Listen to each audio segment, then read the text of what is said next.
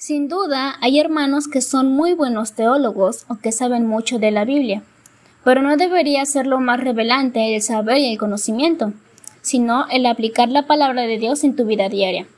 Hay que tener cuidado con nuestras acciones y palabras delante de otros hermanos, porque hay hermanos fuertes y débiles en la fe, por lo que hay que tener cuidado de no ser tropiezo para otro hermano, ya que puede ser débil, porque rendiremos cuentas a Dios de nosotros mismos, y vivir por el Señor y para la gloria de Dios debe de ser un vivir todos los días.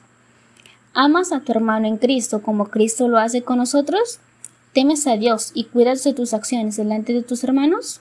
Escucha más este tema en la predicación Contribuye hermano a la edificación, en donde el hermano Abraham Collie expone acerca de Romanos capítulo 14 de los versículos 13 al 23.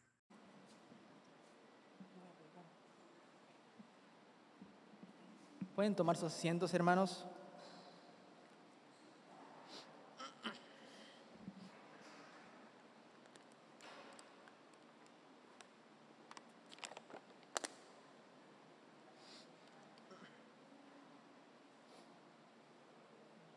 Bueno, pues voy a tener yo el privilegio de, de compartir la palabra. Ha sido un domingo muy interesante para, para mí. Y de nuevo tengo el privilegio de estar aquí enfrente con ustedes para compartir las escrituras. Y entiendo bien la gran responsabilidad que que significa compartir hoy la palabra con ustedes y con todos los hermanos, porque sé que, sin duda alguna, si predico algo que no está de acuerdo a la escritura, el Señor va a juzgarme. Pero si el Señor me usa con mis debilidades y lo que pudiera tener, pero va de acuerdo a la escritura, y si no hacemos caso, porque yo también estoy siendo expuesto a la palabra del Señor, Él va a juzgar nuestras vidas. Y hoy les quiero hablar acerca de un capítulo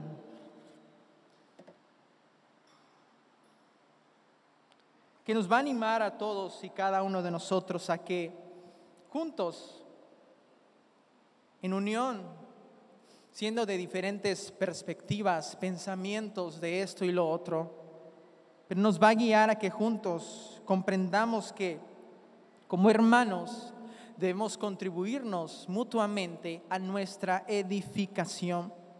Pero antes quisiera ponerme en las manos del Señor. Gracias te doy, Señor, porque como cantábamos, tú eres un Dios santo, Señor, y Reconozco mi incompetencia, mi debilidad, Señor, frente a tu palabra que es impresionante, santa y pura, y solo te pido que tú hoy puedas usarme para que juntos como hermanos podamos entender más acerca de tu palabra, más acerca del misterio que encontramos en ella. Nunca llegaremos a comprenderla totalmente Ayúdame, Señor. Solo a ti sea la gloria y el honor en todo momento. En el nombre de Cristo Jesús, amén.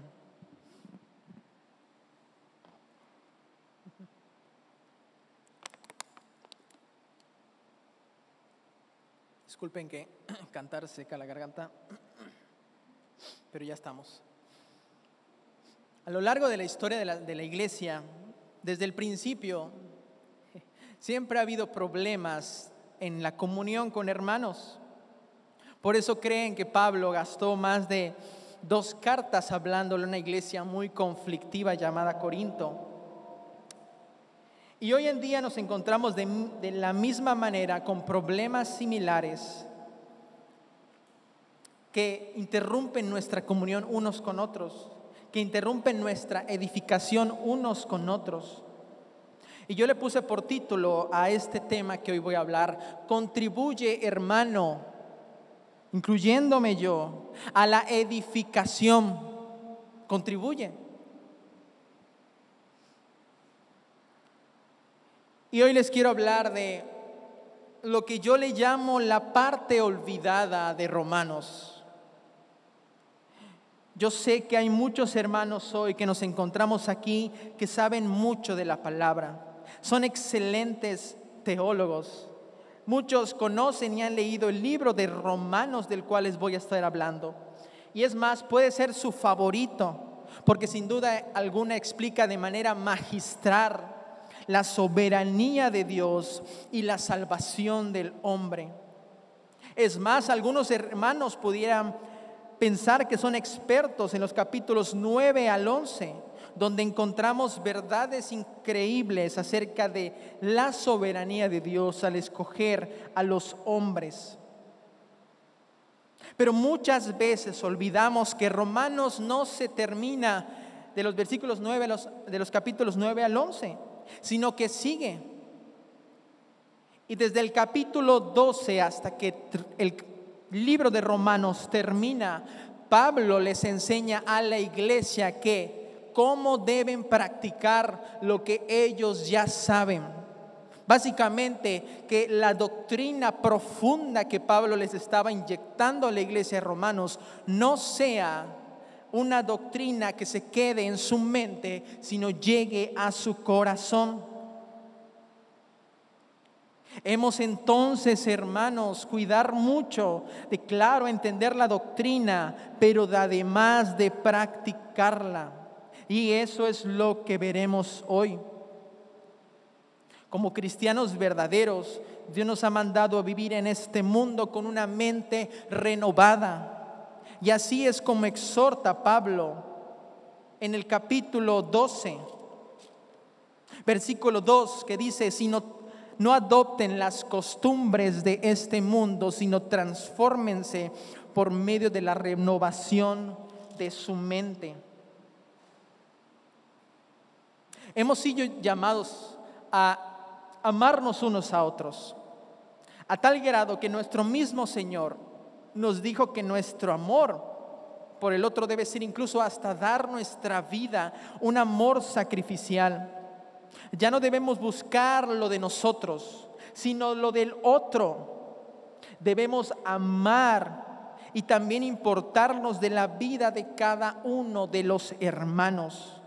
Como dice Filipenses 2, 4, no mirando cada uno por lo suyo propio esto es, no pienses solo en ti, sino cada cual también por lo de los otros. Esto es, piensa en los demás. Y el texto que hoy veremos se centra en un solo tema, la edificación mutua entre los hermanos. ¿Quién de nosotros no ha escuchado frases como, ah, eh, bueno, tomar no es pecado, una copita no hace mal a nadie? O vestirse de tal manera tampoco lo es, o hablar de tal tema es algo natural, al punto de que algunos hermanos llegan a un punto extremo de ser liberales y vivir en libertinaje, cosa muy grave. Pero por el otro lado, ¿Acaso tampoco no hemos visto, o quién no ha visto en nuestra iglesia, hermanos, que se abstienen de esto y lo otro, que no ven ni hacen o aquello, hasta el punto de llegar a ser legalistas? ¿Quién está mal? Pablo habla de manera sabia y con amor a estos dos grupos de hermanos en los siguientes versículos que hoy vamos a ver para resolver estas tensiones importantes que había en su iglesia y que hoy también en la iglesia existen. A lo largo de los versículos 13 a los 23, que son los que vamos a meditar hoy, del capítulo 14, Pablo expone tres principios que quisiera que se nos queden grabados en nuestra mente que debemos tomar en cuenta como hermanos para nuestro trato mutuo e edificación mutua entre nosotros. Hay tres cosas importantes. Por lo tanto, contribuye a la edificación como, primero, hermanos, cuidemos de ser muy liberales. Segundo, cuiden de no caer en el legalismo. Y tercero, cuida de hacer todo por convicción. Leamos juntos entonces el pasaje de hoy. Dice entonces todo el texto, Romanos 14 del 13 al 23, por tanto, lo estaré leyendo en la Reina Valera contemporánea, que dice, por tanto, no sigamos juzgándonos unos a otros. Qué terrible estaba, qué cosas estaba pasando en esa iglesia. Más bien, propongámonos no poner tropiezo al hermano ni hacerlo caer. Yo sé y confío en el Señor Jesús que nada es impuro en sí mismo. Pero si alguien piensa que algo es impuro, lo es para él. Pero si tu hermano se siente agraviado por causa de lo que comes, entonces tu conducta ya no refleja el amor. No hagas que por causa de tu comida se pierda aquel por quien Cristo murió. No permitan que se hable mal del bien que ustedes hacen, porque el reino de Dios no es cuestión de comida ni de bebida, sino de justicia, paz y gozo en el Espíritu Santo. El que de esta manera sirve a Cristo, lo que acaba de decir, agrada a Dios y es aprobado por los hombres. Así que sigamos lo que contribuye a la paz y a la mutua edificación. No destruyas la obra de Dios por causa de la comida. Todas las cosas son limpias. Lo malo es hacer tropezar a otros por los que comemos. Lo mejor es no comer carne, ni beber vino, ni hacer nada en que tu hermano tropiece o se ofenda o se debilite. ¿Tú tienes fe? tenla para contigo delante de Dios. Dichoso aquel a quien su conciencia no lo acusa por lo que hace, pero el que duda acerca de lo que come ya se ha condenado porque no lo hace por convicción. Y todo lo que no se hace por convicción es pecado. Así es como empiezan estos versículos. Versículo 13 y versículo 14. Dice, por tanto, de nuevo, no sigamos juzgándonos unos a otros, más bien propongámonos no poner tropiezo al hermano ni hacerlo caer. Yo sé y confío en el Señor Jesús que nada es impuro en sí mismo, pero si alguien piensa que algo es impuro, lo es para él. Pablo empieza con lo que yo podía llamarle la tesis o idea central que va a ir desarrollando en los versículos posteriores. Y sus primeras palabras que vemos en estos versículos son por tanto, o como dice la Reina Valera 60, así que, que simplemente quiere decir, en vista de lo que acabamos a hablar, o teniendo en cuenta lo anterior, y qué es entonces lo que acaba de enseñar anteriormente. Por tanto, dice Pablo. Pero ¿qué es ese por tanto? ¿Qué es lo que acabamos de ver? Pues en la parte más cercana del texto, Pablo exhorta a los hermanos y les dice que cada quien, dice así que cada uno de nosotros tendrá que rendir cuentas a Dios de sí mismo. Y mucho más atrás en el contexto, Pablo está hablando a hermanos que estaban teniendo discusiones entre ellos y les dicen, hermanos, recuerden que deben vivir para el Señor y para la gloria de Dios. Yo les invito a que lean todo el capítulo 14 en sus casas. Y Pablo entonces inicia el capítulo 14 refiriéndose cómo deben tratarse a los hermanos débiles. Dice en el 14.1, reciban al que es débil en la fe.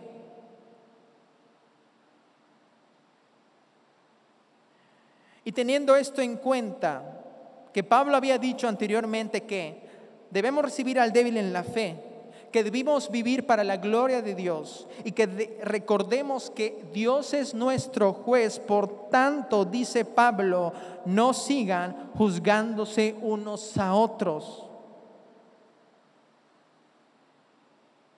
¿Y qué, es que, ¿Y qué es lo que estaba pasando en esta iglesia? ¿Por qué Pablo está diciendo, hermanos, no se juzguen? Esto es, no se estén peleando entre ustedes. Les dice más bien, propónganse no poner tropiezo al hermano y hacerlo caer, a caer. ¿Por qué Pablo exhorta a los hermanos de Roma a que ya no se sigan juzgando? En el original esta palabra juzgar significa separar, distinguir, dar una opinión, probablemente habían dos bandos en la iglesia que se estaban separando entre ellos. Pero ¿por qué por el otro lado Pablo, en el versículo 14, les dice a los hermanos que estaba ciertamente seguro en el Señor que nada es impuro en sí mismo?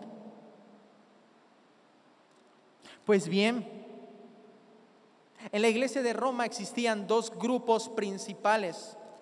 Estaban los hermanos, como les llama Pablo, los hermanos débiles y los hermanos fuertes.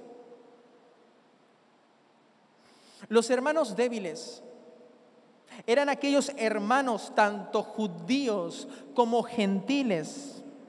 Judíos, aquellos quienes practicaban la religión de los de Judea, se les llamaba así, no tenían que ser israelitas 100%, pero eran como los fariseos judíos de los de Judea que practicaban la religión de ahí, o de la Torá. Y habían entonces judíos y gentiles que vivían con ciertas restricciones debido a su trasfondo y contexto antes de ser salvos por Dios. Por el lado de los hermanos judíos, los hermanos débiles eran aquellos que solo comían legumbres o ciertos tipos de carne, las cuales Levítico permitía. Básicamente los judíos débiles o los hermanos judíos débiles eran aquellos que comían carnes kosher o una dieta kosher, que es la especial para los judíos. Tal vez algunos de estos hermanos también guardaban el sábado y claramente les era muy difícil y extremadamente difícil dejar esas costumbres, pues toda su vida las habían seguido desde pequeños. Pero por el otro lado, de los hermanos débiles, seguimos con ese grupo, habían hermanos gentiles que eran paganos o de otras religiones, quienes antes de ser salvos en la ciudad de Roma practicaban otras religiones en las cuales se sacrificaban animales a los dioses para dárselas a ellos. Era tan repugnante que incluso se comían la sangre de esos animales después de ser dedicada a tales dioses. Y después eran vendidos a la carnicería local. Y incluso en esas religiones también sacrificaban a sus menores para entregárselos a sus dioses. Pero del otro lado, del otro grupo, los hermanos fuertes, que podrían haber sido judíos y gentiles, que por su madurez, convicción o conocimiento podían comer alimentos de la carnicería y no les afectaba en su conciencia, aun cuando ellos sabían que era sacrificado eso a los dioses, sabían muy bien que solo había un Dios verdadero y que aun cuando sea dedicada esa comida a esos dioses, daba igual para ellos, porque la comida y los animales habían sido creados y santificados por Dios.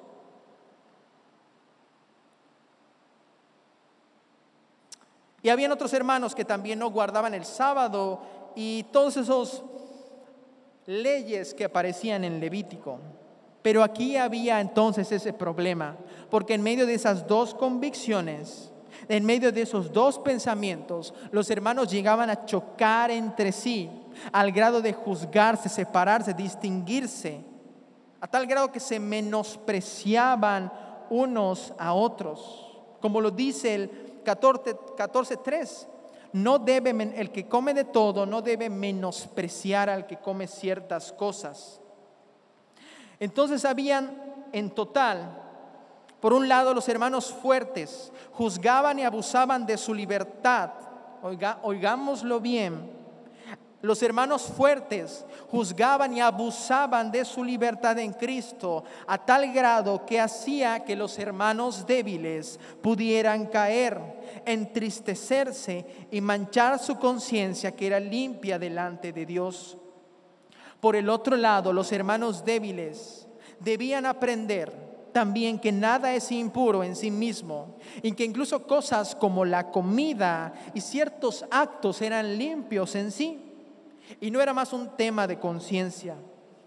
En total habían dos perspectivas que dañan mucho y han dañado en la iglesia desde los primeros siglos a la santidad de la misma, el antinomianismo y el legalismo. Antinomianismo es igual a antiley, que viven con su libertad cristiana, pensando que ahora en Cristo somos libres de hacer todo, pero malentendiendo esa libertad.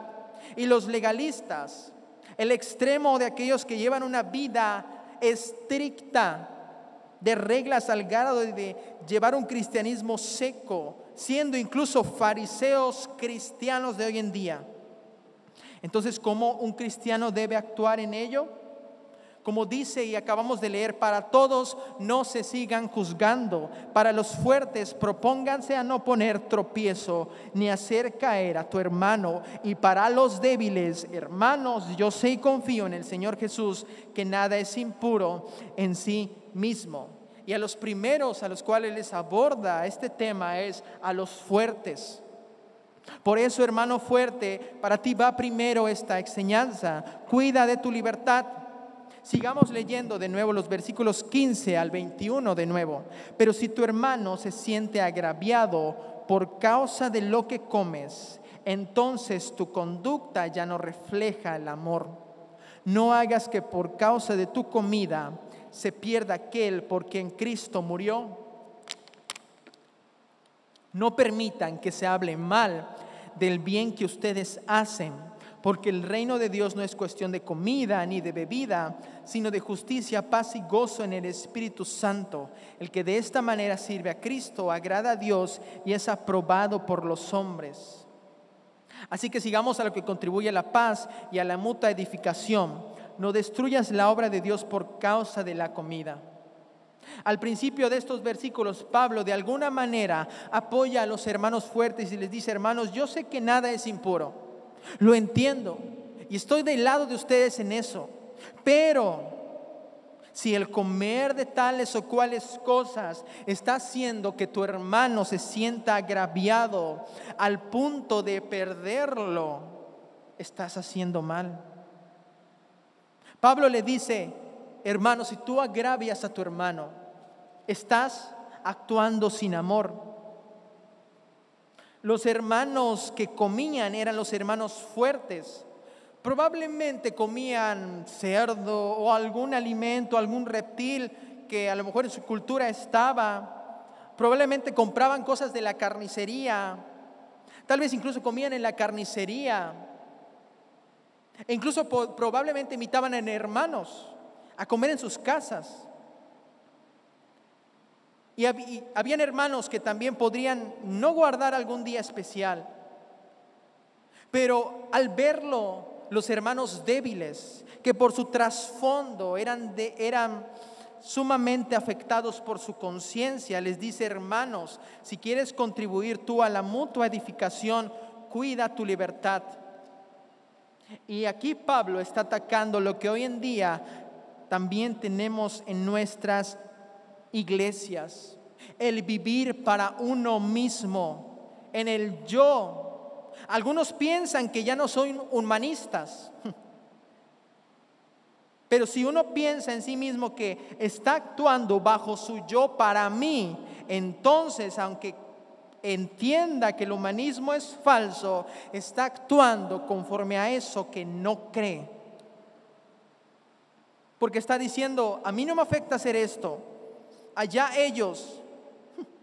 ¿Alguno podría decir, acaso soy guardia de mi hermano? Como lo dijo Caín, con una actitud diabólica.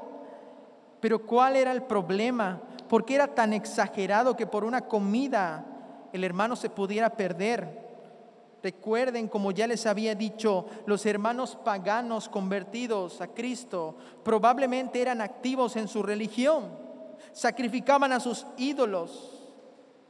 Y ahora con esa nueva vida en Cristo, con esa libertad de haber sido esclavos antes de ídolos, de pasiones, por supuesto que ya no querían en algún momento, ya no querían recordar todo ello. Por un momento ya no querían recordar toda su vida pasada y terrible. Y probablemente al recordarlo se abstenían de tales comidas, se abstenían de, de, ir a tales lugares, se abstenían de esto y lo otro porque no querían recordar tal vez su vida pasada o su conciencia todavía era débil, que incluso ver, recordar los podía hacer caer de nuevo. Además, los cristianos judíos, quienes desde pequeños habían sido muy aferrados a la ley del Señor, a la Torá, quienes llevaban una vida religiosa de llevar una estricta vida de comer y no comer tales cosas. Como por ejemplo en Levítico se, comer, prohibieron comer reptiles, algunas especies de aves, e incluso muy probablemente ni siquiera estaban acostumbrados a comer eh, cerdo, reptiles. Y quitarle a esos hermanos judíos esa dieta abruptamente era muy difícil. Algo que estaba aferrado a su cultura. Y Pablo teniendo en cuenta ello, es lo que les está diciendo a los hermanos y les dice, hermanos fuertes, cuiden su conducta como comer tal cosa y hacer tal cosa, porque está llevando a dos cosas principales que sus hermanos se sientan agraviados y que sus hermanos lleguen al punto de alguna manera perderse. Como lo dice el versículo 15, pero si tu hermano se siente agraviado por causa de lo que comes, entonces tu conducta ya no refleja el amor. No hagas que por causa de tu comida se pierda aquel por quien Cristo murió. Era tal el grado de seriedad con la que hablaba Pablo, que tratar con este tema les dice a los hermanos, hermanos, cuiden su libertad. Entiendo y sé que nada es impuro, pero por causa de lo que ustedes hacen y por su libertad que tienen en Cristo, están llevando a pecar a sus hermanos. Otra versión lo dice fuerte y dice, no permitan que por insistir en comer ciertos alimentos acabe en el infierno alguien por quien Cristo murió. Increíble es esto. La libertad que los hermanos fuertes tenían y practicaban podían llegar a una gravedad a tal grado que, como dice esta versión, puedan acabar en el infierno aquellos por quienes Cristo murió. Que más bien la idea es que aquellos hermanos puedan debilitarse muy, muy fuerte en su fe o muy bajo en su fe. Por lo tanto, qué cuidado tenemos que tener con nuestra supuesta libertad. Algunos viven con tanta libertad que incluso se vuelcan al libertinaje, en lo que es llamado antinomianismo o antiley. Y muchos de esos errores pasan hoy en día nuestra famosa libertad en Cristo, de la cual Pablo habla en Romanos, no es libertad para pecar, sino la libertad de ya no vivir en temor, porque Cristo ha liberado nuestras vidas de la condenación, la libertad de ahora poder servir con amor al Señor.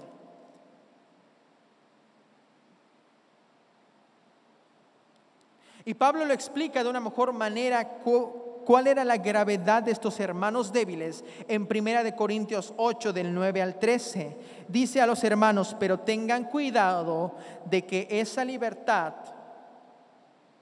que ustedes tienen no se convierta en motivo de tropiezo para los que son débiles, porque hacia ti que tienes conocimiento, te ves sentado a la mesa en un lugar de ídolos, alguien cuya conciencia es débil, ¿acaso no, serás, no se sentirá estimulado a comer de lo que se ofrece a los ídolos?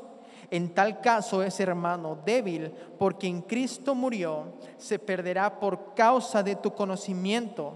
Y así, al pecar ustedes contra los hermanos y herir su débil conciencia, pecan contra Cristo. Por lo tanto, si la comida es motivo de que mi hermano caiga, Jamás comeré carne para no poner a mi hermano en peligro de caer. Este es el verdadero amor que como hermanos deberíamos cada uno practicar.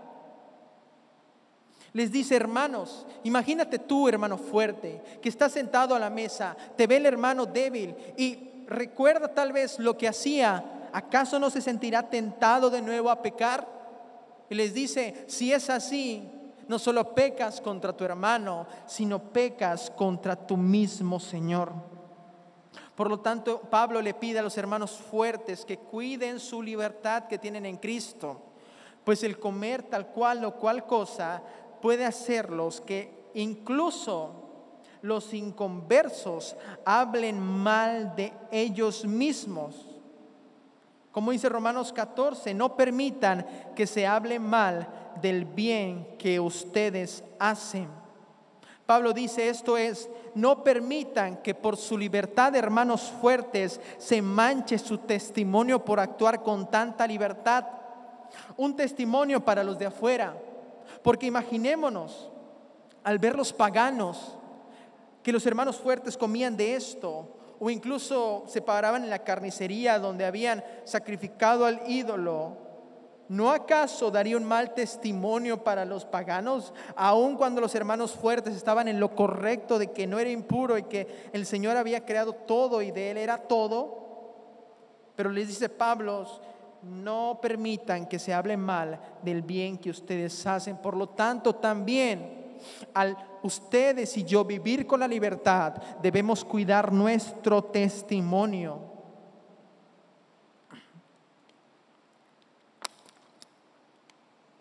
Y Pablo concluye esta exhortación diciendo en el 17, porque el reino de Dios no es cuestión de comida ni de bebida sino de justicia, paz y gozo en el Espíritu Santo.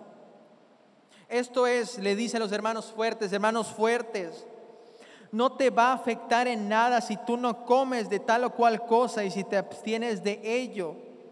Recuerda que el reino de Dios o aquellos que viven bajo el reino de Dios no se trata de tus acciones externas, sino de tu corazón de la justicia, paz y gozo que tú demuestras en el Espíritu Santo. Es lo que les está diciendo a los hermanos. Básicamente, esto es que vivan de acuerdo al fruto del Espíritu.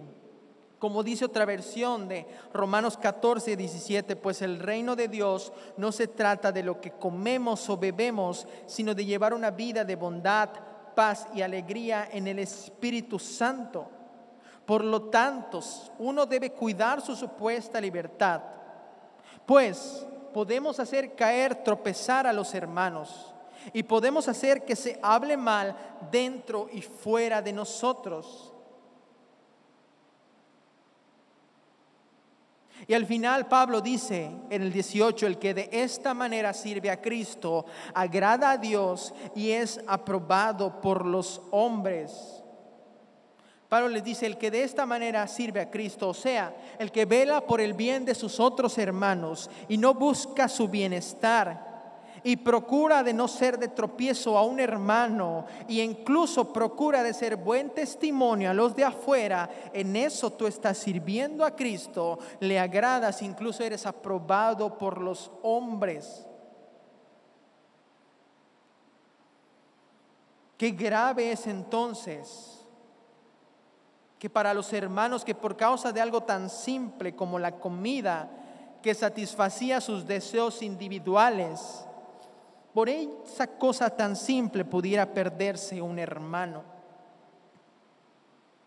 Por eso debemos cuidar nuestra libertad que tenemos en Cristo, hermanos. Es una libertad para vivir plenamente en Él.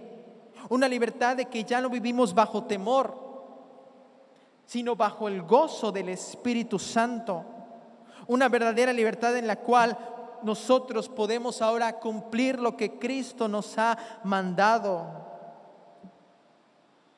¿Cuánto nos falta aprender de Pablo y de las Escrituras? El entender que debemos amarnos unos a otros, velarnos unos a otros. Por lo que Pablo concluye y dice en el versículo 19, así que sigamos lo que contribuye a la paz y a la mutua edificación. Pregúntate entonces, hermano, ¿estoy contribuyendo a la paz de mis hermanos? A la paz de mi iglesia, a la paz de la comunión entre mis hermanos. Estoy haciendo que algo de mi vida en la cual pienso que no es impuro en sí mismo pueda hacer que caigan los hermanos. Pero ahora quiero poner unos ejemplos, llegar al corazón de lo que ahora nosotros vivimos. Yucatán, el primer lugar en alcoholismo, terrible, algo que separa a las familias y que incluso la borrachera es castigada terriblemente como un pecado grave. Y algo que afecta a todo Yucatán y a todo México. Teniendo ese contexto y sabiendo que en nuestro contexto es terrible el tomar y beber tales cosas.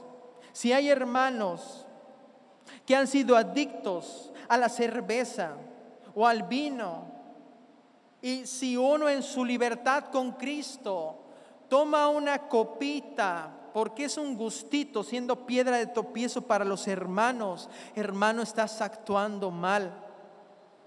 Sí, dice Pablo, como dice Pablo, nada es impuro en sí mismo, sí. Y a lo mejor algunos hermanos ahí se escudarían y, y digan los hermanos, sí, ahí está. Esto no está mal, sí, pero dice Pablo, si tú haces caer a tus hermanos y si en tu contexto esto es terrible, estás pecando contra Cristo y tus hermanos. Básicamente estás actuando mal. Incluso, como vimos, si un incrédulo ve tal conducta de algún hermano cristiano, ¿acaso no dará mal testimonio ante los demás? ¿No acaso Cristo nos ha llamado a ser luz y sal en este mundo? ¿Cómo seremos luz y sal en medio de ello? ¿Acaso seremos aprobados por Dios por tal conducta? Tengamos cuidado con ello. Es mejor, como dijo Pablo, no beber pues mi hermano se puede delintar. Como dice Pablo, lo mejor es no comer carne, ni beber vino, ni hacer nada que tropiece, que haga tropezar a tu hermano, se ofenda o se debilite. Además, ¿qué necesidad hay en ello? A veces como cristianos perdemos tiempo en cosas que no valen la pena o gastamos dinero en cosas que son no tan provechosas para el reino de Dios. Pero es que a veces estamos enfrascados en estas cosas tan sencillas que pueden afectar a nuestros hermanos. O ejemplo de otras cosas, tal vez ya no la comida nos afecta, pero en una cultura pornográfica, en una cultura en donde hay personas que incluso por estadística, hoy pueden haber personas aquí que luchan con ese pecado, viviendo en una cultura pornográfica terriblemente visual.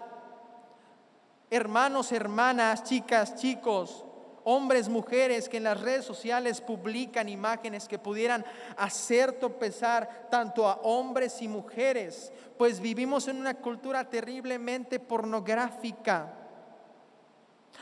Piensa entonces antes de publicar, piensa entonces incluso antes de compartir incluso un meme que pudiera hacer caer a tu hermano o algo en tu Facebook, porque así estás pecando contra el Señor.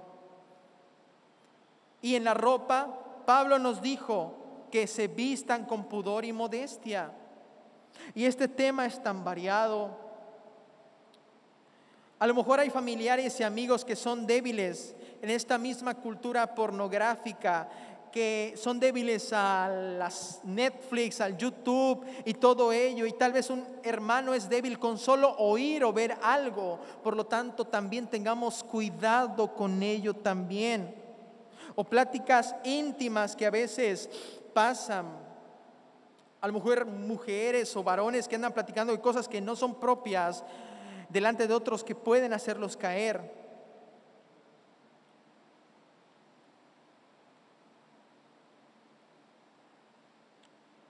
O cualquier otra cosa, actitud que pudiera hacer caer a los hermanos, entonces preguntémonos, ¿esto podría hacer tropezar a mi hermano? ¿Podría incluso hacer que se pierda? ¿Esto que hago va a contribuir incluso a la paz y a la mutua edificación entre mis hermanos? Esto que hago y que actúo hará que incluso se pueda hablar bien entre los de afuera y de los de adentro. ¿O se va a hablar mal y mi testimonio se manchará? Preguntémonos eso cada vez que actuemos con nuestra libertad en Cristo. Pero lo segundo que enseña la Escritura no suele ser extremo de aquellos que viven anti ley o con mucha libertad, sino de aquellos hermanos que viven en el legalismo, con reglas y reglas y reglas. Y Pablo no se queda solamente apoyando a los débiles, como si en la iglesia hubiera una tiranía del hermano débil, sino que les dice al principio a los hermanos débiles en el capítulo Romanos 14, 14, dice, yo sé y confío en el Señor Jesús, que nada es impuro en sí mismo, pero si alguien piensa que algo es impuro, lo es para él.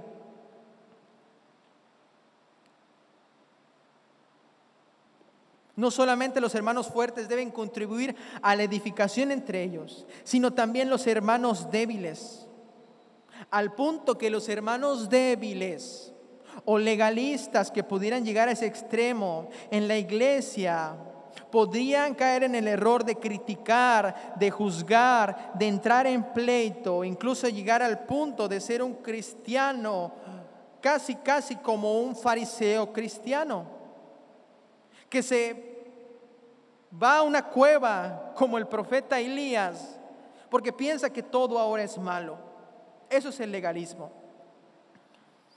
O hermanos que creen que por venir todos los días a la iglesia y cumplir con esto y lo otro y celebrar la Semana Santa y las tradiciones de la iglesia, piensan que son realmente cristianos o mejores cristianos, tengan cuidado también porque como dice Pablo, a todos les dice el reino de Dios no es cuestión de comida ni de bebida, sino de justicia, paz y gozo en el Espíritu Santo.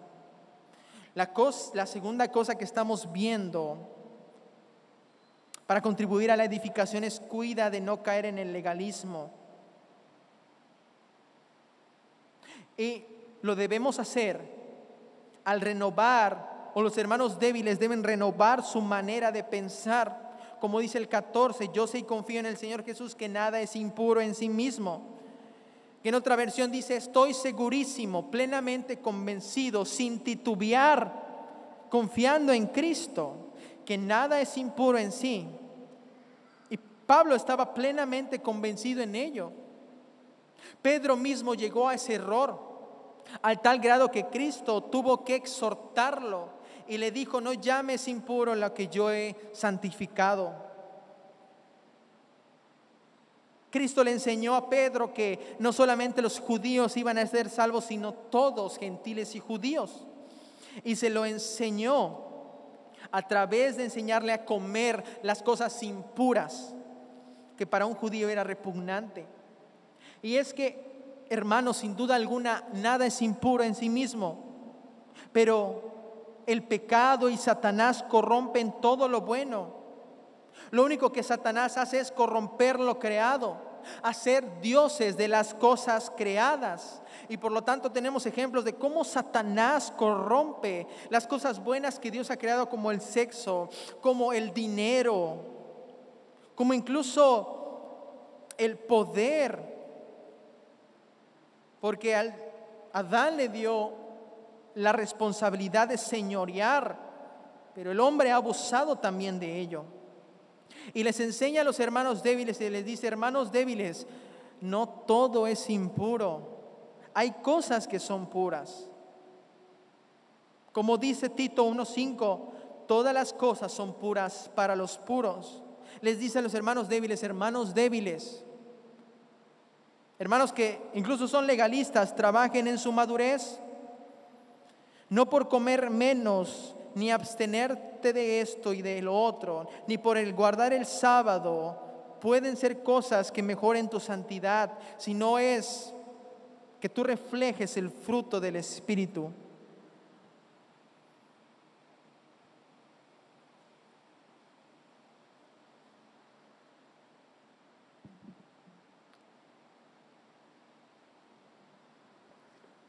Como dice el versículo 16, el reino de Dios no es cuestión de comida ni de bebida, sino de justicia, paz y gozo en el Espíritu Santo.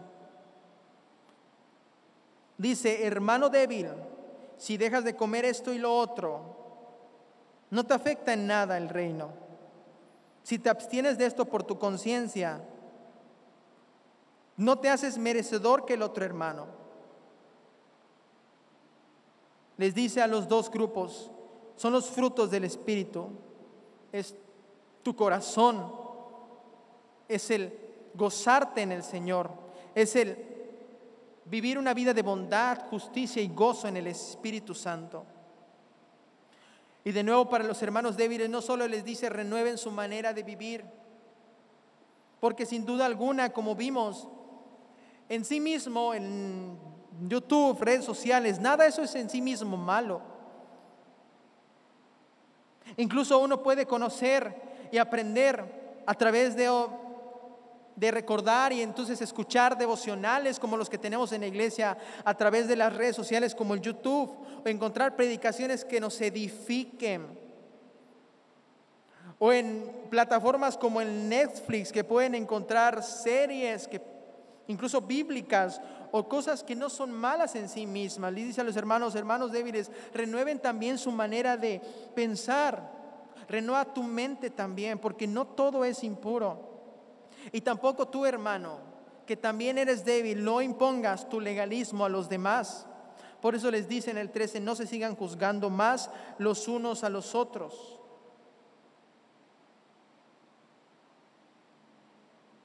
Por ejemplo, si hay alguien que ve series o YouTube o esto y lo otro y hace esto y lo otro, no debes juzgarlo y decir que anda a lo mejor perdiendo el tiempo o que anda pecando en ello y aquello. Porque como dice la escritura, nada es impuro en sí mismo. Por lo tanto, también los hermanos débiles deben cuidarse de no imponer un legalismo a todos sus hermanos, porque también eso sería antibíblico.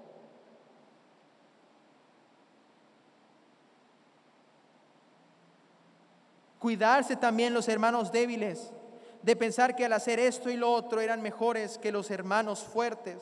Y de la misma manera, los hermanos que pudieran tener reglas, pensar y caer en el error que eso los hace mejores cristianos.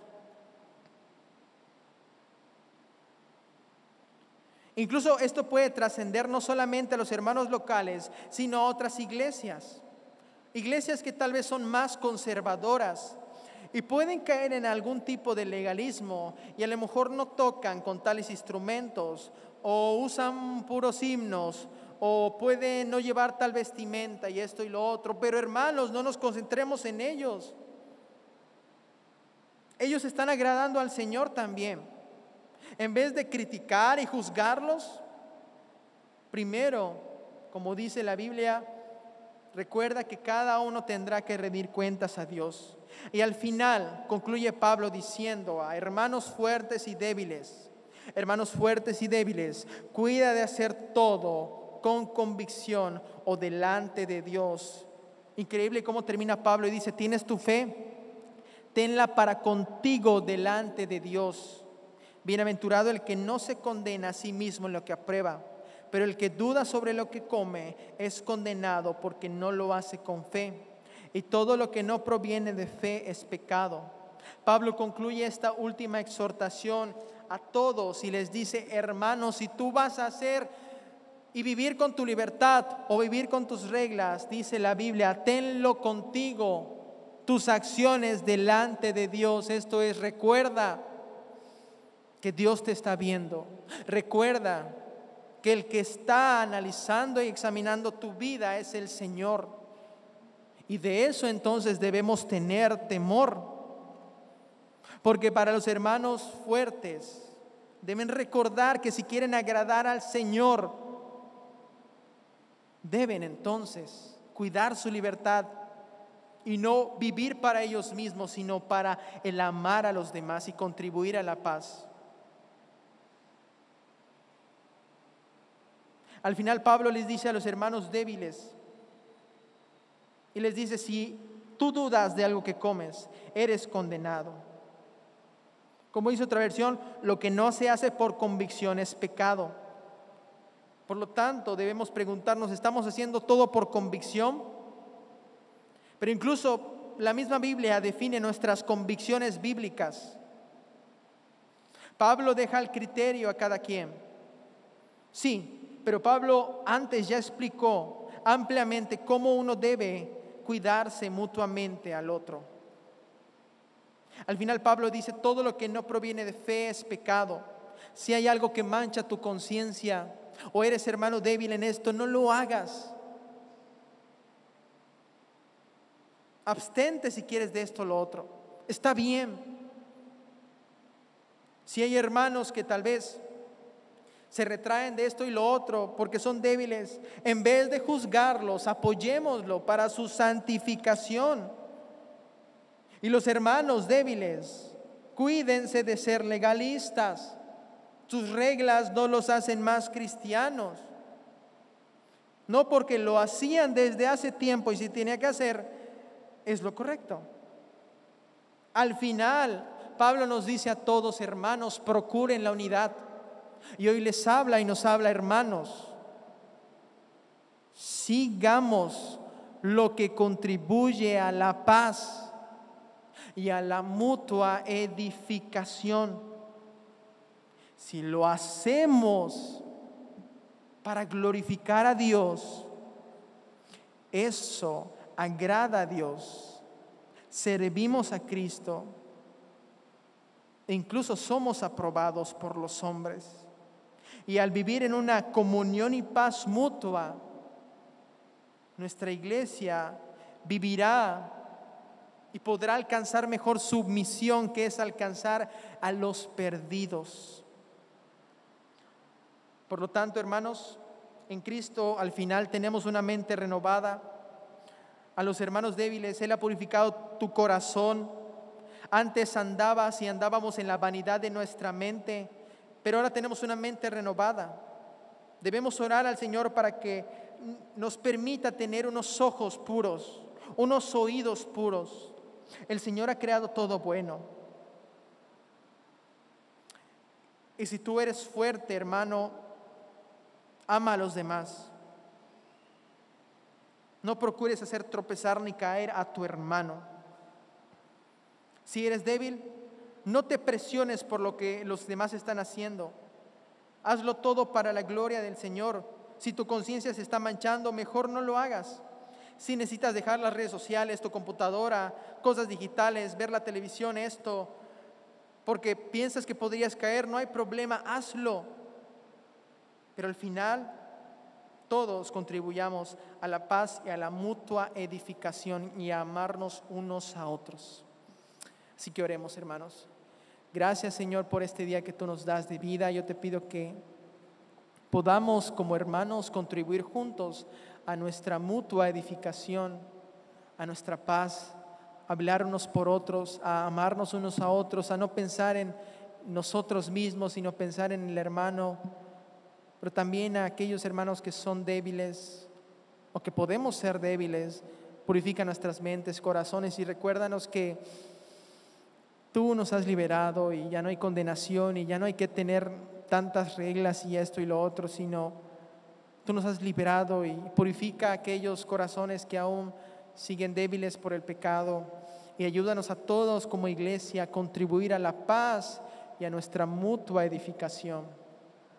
Te lo pido en el nombre de Jesús. Amén. Gracias por escuchar este podcast.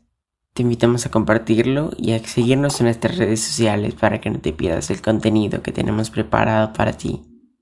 También nos puedes encontrar en nuestra página web www.ibismerida.org y contáctanos al correo ibismerida.gmail.com. Gracias por acompañarnos.